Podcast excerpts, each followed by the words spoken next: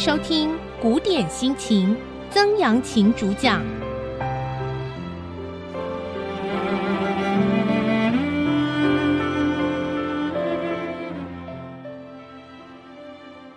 欢迎您收听古典心情，我是曾阳晴哈。好的，那我们讲到还是前言哈，这个柠檬初他写呃不是柠檬哈，不是 lemon 那个柠檬，我们讲是柠檬初哈，呃凌空凌云壮志的凌哈，凌萌初。他写的小说呢，就是呃在那个时代，他们喜欢啊，特别是短篇小说，有有一些前言。呃，我们之前在讲那个女侠的故事的时候，一讲就讲个八九个、九十个哈，九个十个这个前言的故事，所以你会发现，他把那个本文呐、一直往后摆，一直往后摆，一直往后摆这样子哈。啊，有些时候他会把这个前言呐、用典故带过去啊。我们上个礼拜就讲了一个典故啊，倩女离魂啊。那是我我也这个也就呃呃特别还跟大家分享了哈。我们把这个典故的故事跟大家也都讲完了。好，那其实呢，这个故事还有另外一个典故啊，我们跟大家来分享哈。如崔护可将死的弄转魂来，成了夫妻啊。啊，接下来是崔护可，可就是很渴啊啊。将呢是酒浆的意思，这是比较淡的酒，就是崔护喝了酒，嘴巴很渴，很想喝一点水。好。死的弄转魂来，哎，有一个死掉的人，最后呢转魂，就是魂又回来了啊。这跟那个离魂记有点像。我们知道倩女离魂是她晚上跟我们的男主角私奔了，去搭船嘛，私奔了。私奔了以后呢，在外面生活了几年，还生了小孩，就想回家看爸爸妈妈。回家省亲的时候，没想到家里面还有一个女主角，就两个女主角就嗖就合在一起啊。原来离开的是他的魂魄啊！这个魂魄呢，居然有肉体的特质，还能够跟我们男主角不仅结婚，男主角没发现他是魂魄啊！两个人结婚还生了小孩啊！接下来这个呢，到底是怎么样回魂的啊？然后呢，两个人又结成夫妻，那我就把这个故事跟大家来分享一下哈。那这个呃崔护的故事呢，也是在。唐传奇里面哈，然后但是这唐传奇，因为它散布在很多的类书里面哈，这个应该是在《太平广记》里面啊的一篇哈，很短很短的一篇，但是蛮有名的哈，跟大家来分享一下。柏林崔护资质甚美，柏林指的是他的故乡啊，应该是在山东。崔护姓崔哈，这个护呢，保护的护，资质甚美哦，这个人呢，资质的意思哈，他有。可能指你这个人天资聪颖啊，这是一种；另外一种呢，可能长得也漂亮啊，人长得帅啊，而孤洁寡合。那这个人呢，孤洁哈，就是比较孤僻。以前呢，对于这个所谓的读书人，好像不太讲求读书人的人际关系，也就是你你跟大家的关系，就是不是好像你你越追求你个人的这种呃圣洁的话。哇，好像是越好，越宅越好啊，大大概是这个意思。寡合嘛，就是跟别人合不来嘛，啊，所以这个人显然的他的沟通能力是有问题的，这是我的看法了啊。举进士第啊，举进士第呢，他考上了什么？考上了进士。地呢，就是宅地的意思啊，有一点像呢，公家分配给你的宿舍啊。一般来讲，呃，当你考上了进士，不可能立刻任官。啊，可能说需要受训一段时间，在京师他们会给你一个宿舍，啊，这个就是极地的意思，就是你的成绩到达了可以给你房子，那一定是你考上了进士才给你房子，所以一般来讲，及第的意思就是你考上了进士，啊，考上了进士。清明日，独游都城南，哈，那清明的时间呢，啊，清明时节雨纷纷啊，虽然是路上行人欲断魂，可是这个时候也是春天。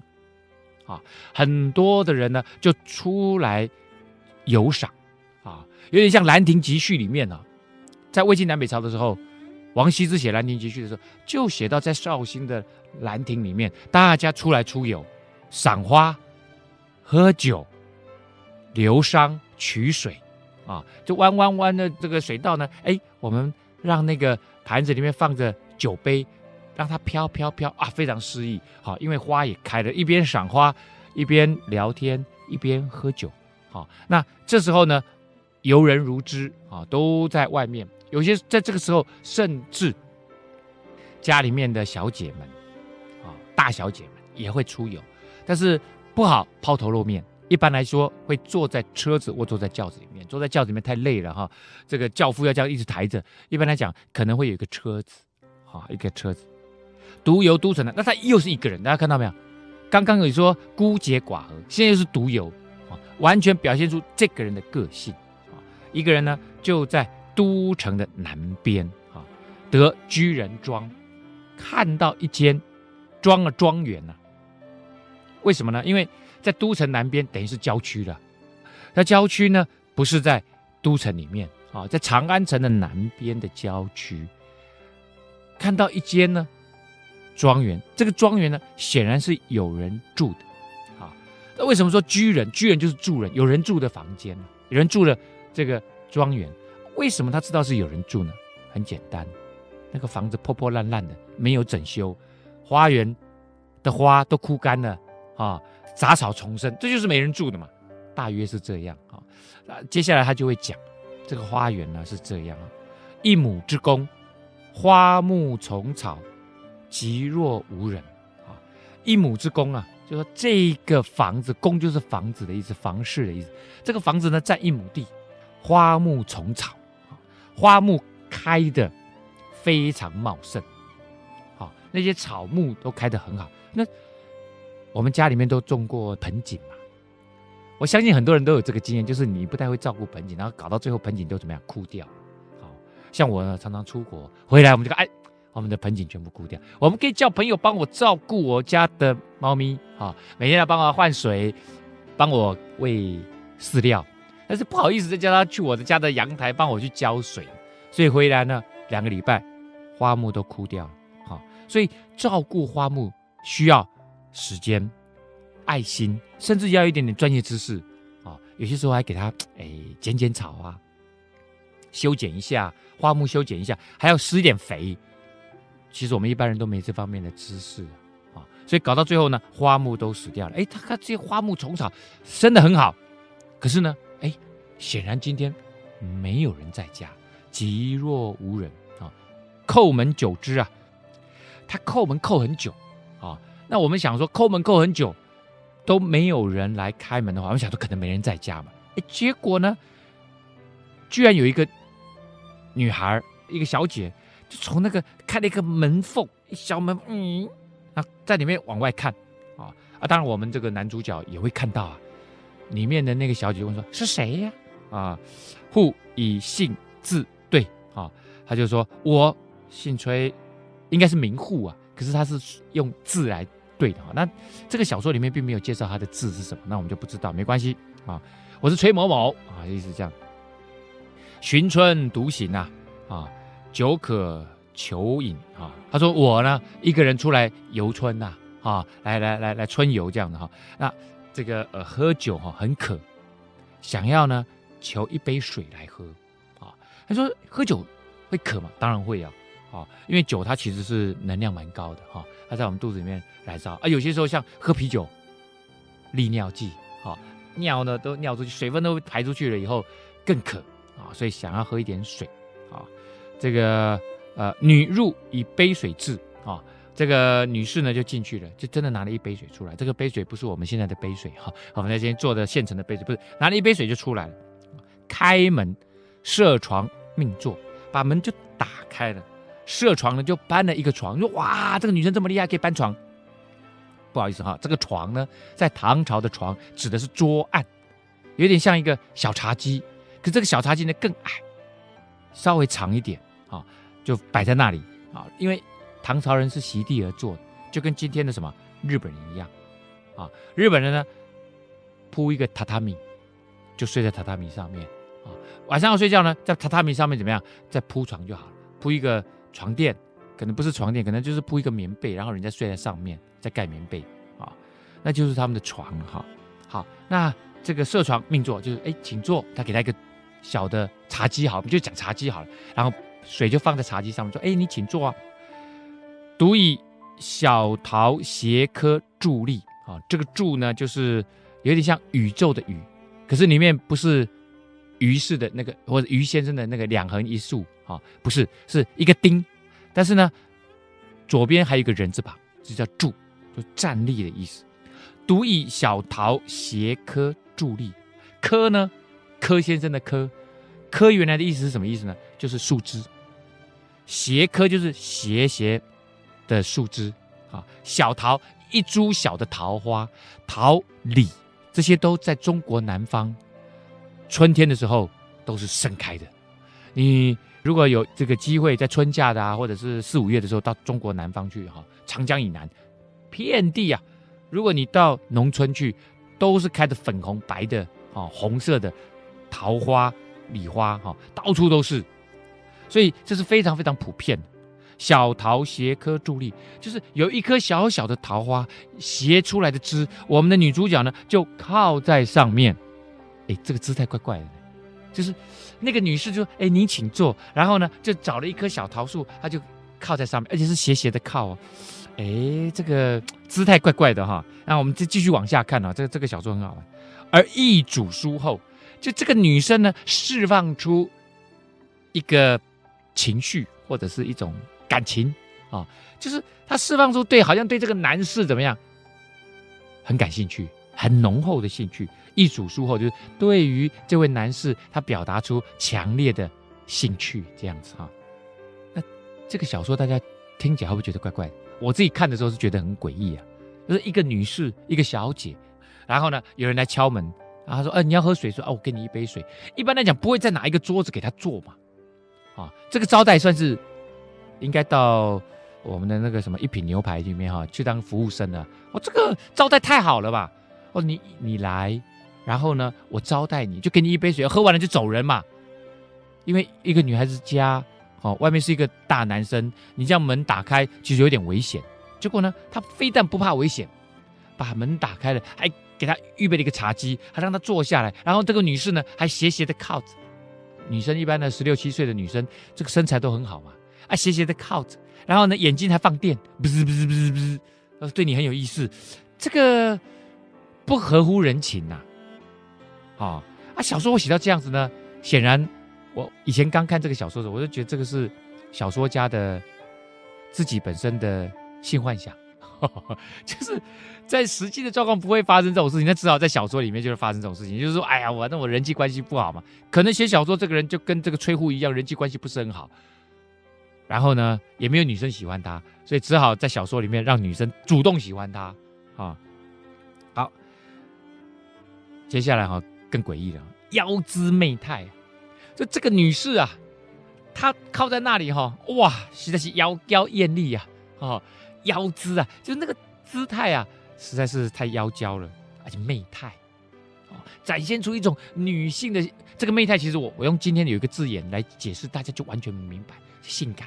哈、哦，就这个女生表达出一个非常性感的样子哈、哦，绰有余言呢，风姿绰约啊，余言呢，这个研就是研究的研，把石头拿掉，变成一个女字旁，这个颜呢，就跟颜色的颜是同一个字，美丽的意思，就这个美丽啊。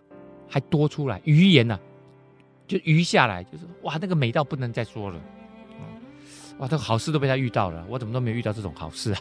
哦、哇，一个女生主动跟你表达说她很爱你，然后呢又释放出一种性感，然后呢又又漂亮的要命，哇，那个只有在小说里面才会遇到了，要不然就是好莱坞电影里面才有而已。崔以言挑之，这个崔护一看，哇，这个男人也不是个好东西呀、看哇左右无人呐、然后这女生又释放出这样子的主动的诱惑力啊，所以呢，就是说，哎，小姐，哦，那、你一个人在家吗？哦，就是用这种话来挑逗她。这个这女生也很诡异啊，她就不对，就不回答你。哎，我好像主动要诱惑你，可是当男生有所回应的时候，他又不回答他啊。彼此目注者久之，两个人呢，你看我，我看你。目注啊，注就是注意对方啊。两个人四目相对呢，看了很久。可是我相信，因为男主角是什么？是进士啊，社会的礼法在那里，以至于呢，他不敢越雷池一步，很想要有所作为，可是却不敢啊，就是有色无胆啊，我们只能这样子说了。这个催辞去啊，因为你看，我看你茶也喝完了，不好意思说再来一杯哦，可不可以续杯？啊，不能讲嘛，不好意思，喝茶也喝完了，那该走就走人了嘛哈。所以呢，催辞去啊，女生呢送至门，就把他送到门口啊，如不生情而入。送出去以后呢，然后那个催户当然就回回头跟你拜拜哈，谢谢你啊哈。呃，这位小姐真的是非常非常感谢你哈。结果这个女士呢，如不生情而入，这个情就是离别之情，好像没有办法负荷那个离别之情，意思就是离别依依啊，不想分别的，好像哎呀，好像要要分开哈，这个很难过。你要走了吗？你不要走，你可不可以留下来？哦，就是那个没有说出来，可是他表达出这个意思来啊。进去以后呢，催意卷盼而归啊。我们的男主角呢，还是一样频频回头啊，哈，这个卷就是 眷恋，盼呢就是顾盼，一直看，一直看，一直看，眷恋不想离开，门已经要关上了，女主角在里面也看，她在外面也看，好，而后绝不复之。可是呢，这个事情过后，男主角好像完全忘了这一回事，就再也没有来过。这个当然跟男主角的个性是有关系，他其实是一个非常被动、比较不那么积极的人。对人际关系也不是非常在行哦，要不然呢？如果是一个对人际关系哈，平常 就在这种场合混多的人呢，那一定两个人就已经谈情说爱起来了嘛。可是这个男主角其实就是一个有一点笨拙，可是呢样子就长得很不错啊，所以女生对他表示出好感，可是却没有办法发展出一段恋情啊。那也因为他的被动，所以呢之后呢就也不主动再来追求，而后绝不复制。即来岁清明日，事情发生已经是一年以后的事情。第二年呢，清明节之后，噔，又想到了，哎呀呀，去年一个奇妙的遭遇，今年要不要再去看看，会不会有艳遇呢？啊，第二年的清明日呢，忽思之情不可抑呀，想到这件事情，内心的情感已经没有办法再压抑了，所以呢，尽往寻之，尽直接。就直接就去，这次也不再春游了啊，也不到南方的什么长安城南边有很多公园啊，也不去公园绕了，直接就找去那个庄园。门院如故，而以钟锁之。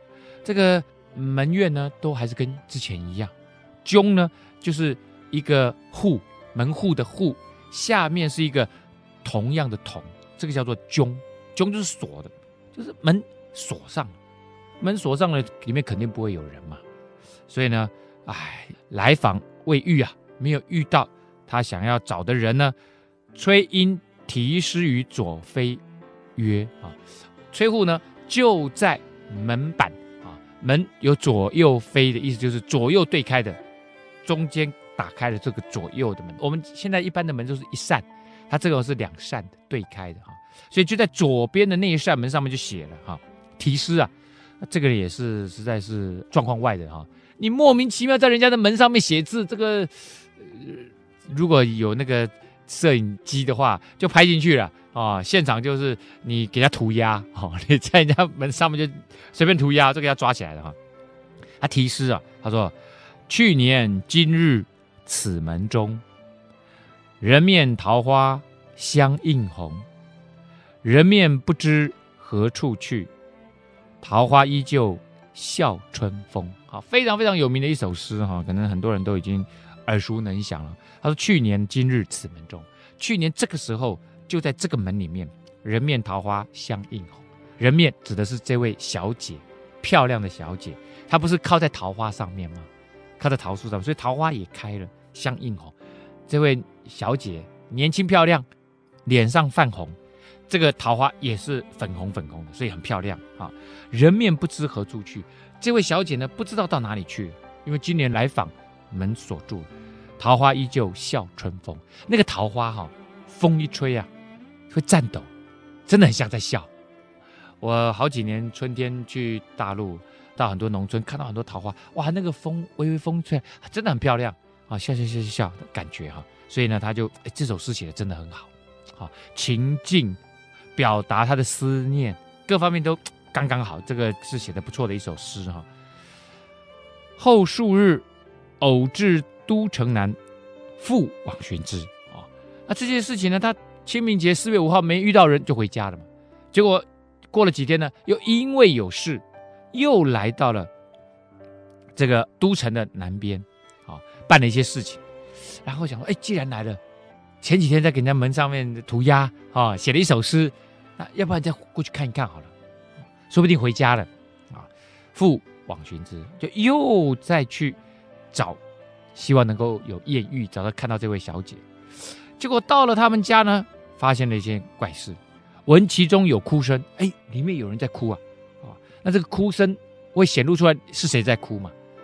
结果呢，发现是一个老先生的哭声。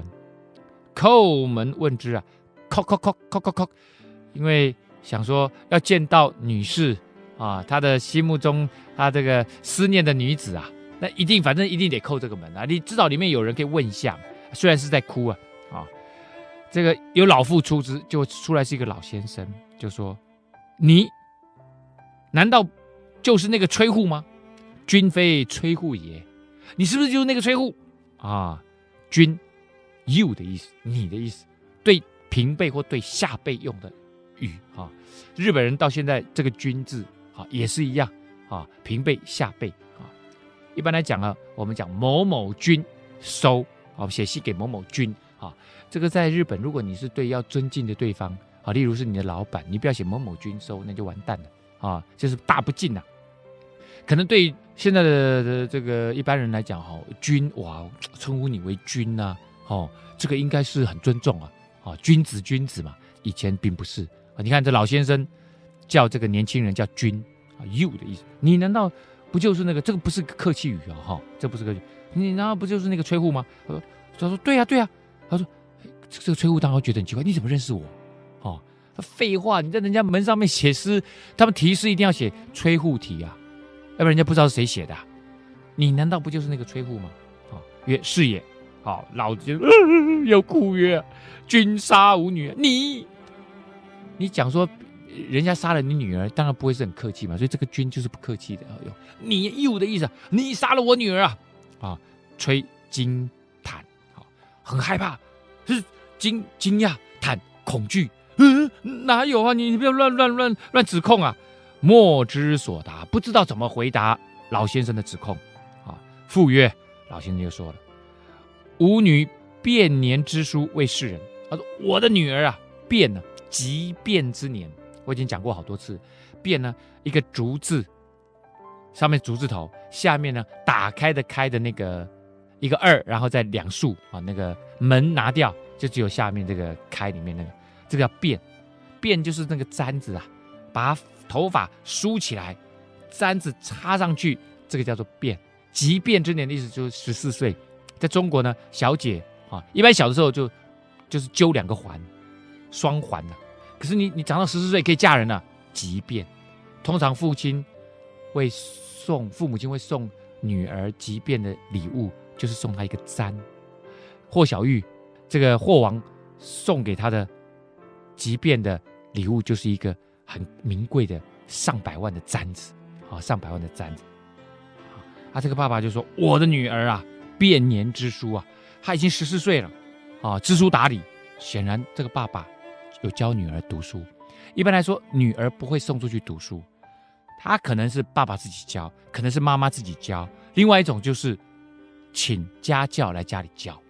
好，那一般来讲，请家教进来这个不大多，为什么呢？因为哈，你你请了一个一一一般来讲很少有家教是女的，在以前，那如果是请了一个男的，好，要不你就请个很老很老老先生，哈，他对你女儿这个兴趣不浓厚的哈，因为他已经玩不动了。啊，因为请个年轻的进来，难免会出问题，所以一般来说呢，很多都是爸爸自己教，而且教呢，对女儿来讲，知书达理，第一个一定教《诗经》，琴棋书画教一些这样的东西啊。但是《诗经》通常都是教给女生的第一个会教的东西。好，好，他说呢，我我的女儿啊，知书达理，未世人，还没有嫁人呐、啊。自去年以来，常恍惚若有所失。去年清明节之后，不知道遇到什么事情、啊，哦，整个人的就拱形拱形呐。比日与之初啊，比日就近日啊，比就是比赛的比，比日就近日，就是前一阵子啊，我带着我女儿出门呐、啊，即归回家的时候，见在左扉有字，看到左边的门板上有写了字，哦，这个写的字，这样就是崔护提的刚刚那首诗哈。读之啊啊，读了是读了什么呢？哎，我们再念一遍啊，不知道大家还记得吗？去年今日此门中，人面桃花相映红。人面不知何处去，桃花依旧笑春风。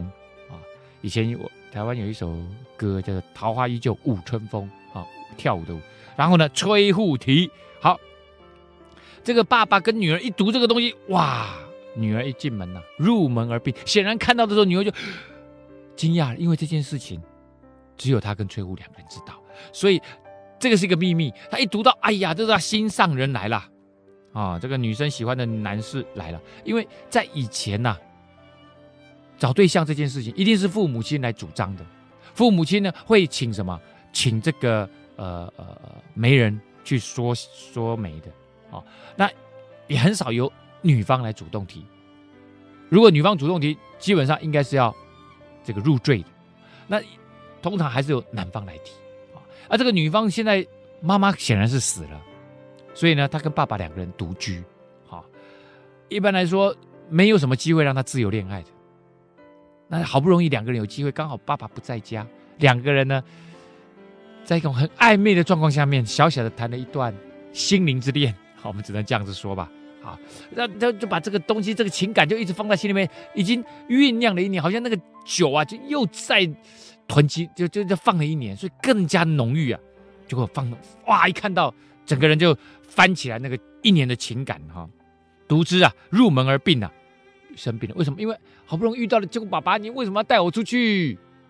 人家来拜访了，好不容易应该遇到了，哎呀，又失去了这个机会。想说应该是没有机会了，所以绝食数日而死，呃，饭也吃不下了，就死了啊，饿死了。吾老矣啊，他说我已经很老了啊，这个是他爸爸在讲话。唯此一女，只有这个女儿啊。所以不嫁者，将求君子以托吾身呐、我之所以一直迟迟不让我的女儿出嫁，是希望能够找到一个君子啊。这个君子啊，当然像孔子讲的君子也指两种，一种就是当然是很有道德修养、仁义礼智信啊，各方面都很好的叫君子；另外一种就是做官的、为官的人。我也希望能够找一个还不错的、品格很好的，甚至做官的人，以托吾身。能够买一送一，啊、我女儿嫁了，我自己也能够跟进去，能够终老，啊、能够养老，啊、所以老先生在打如意算盘的，啊、今不幸而允，得非君杀之也。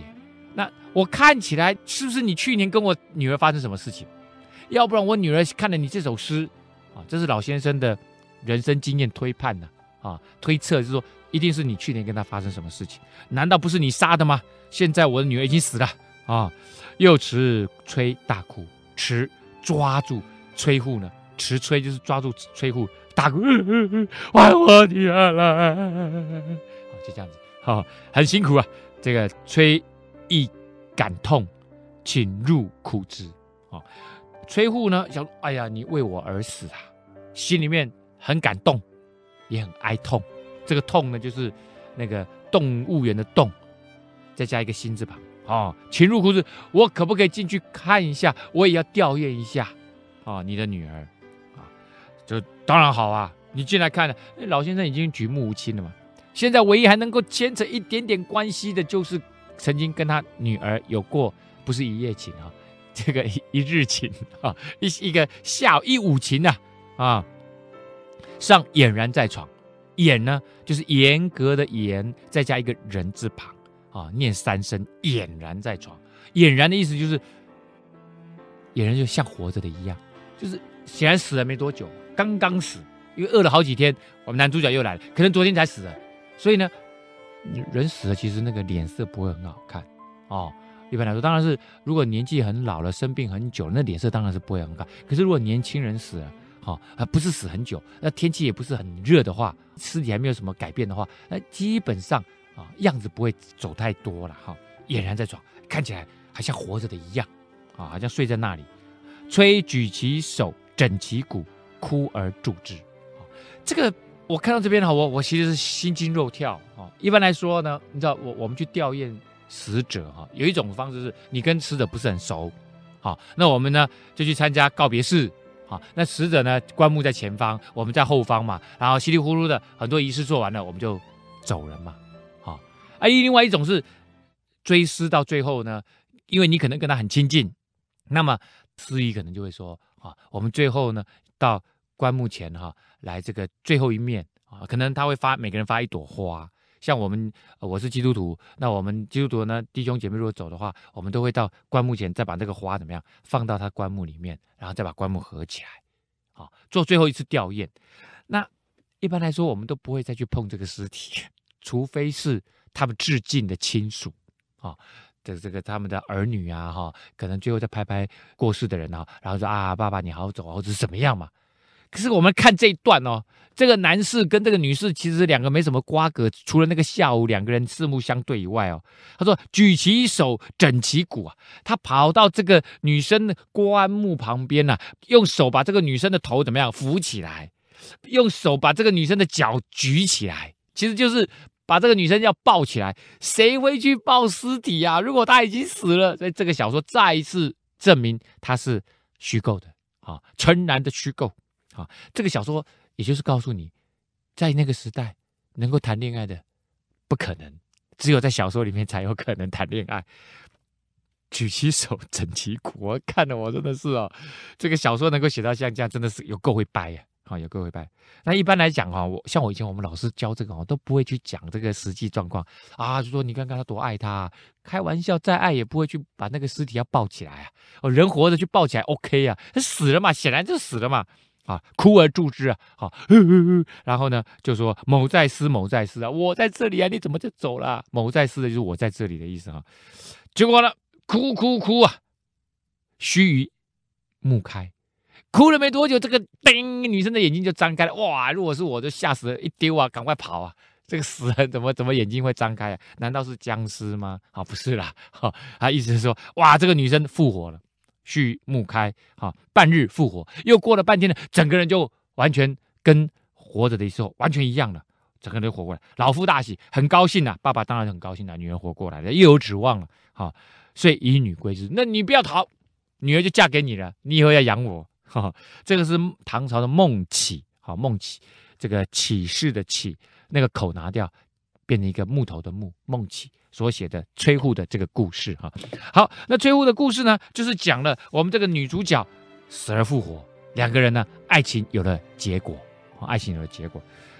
好，那究竟跟秋千会有什么关系？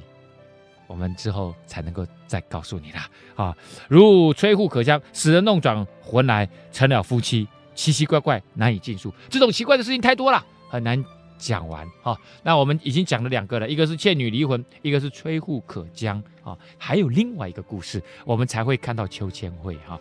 好，古典心情，我们下次再会。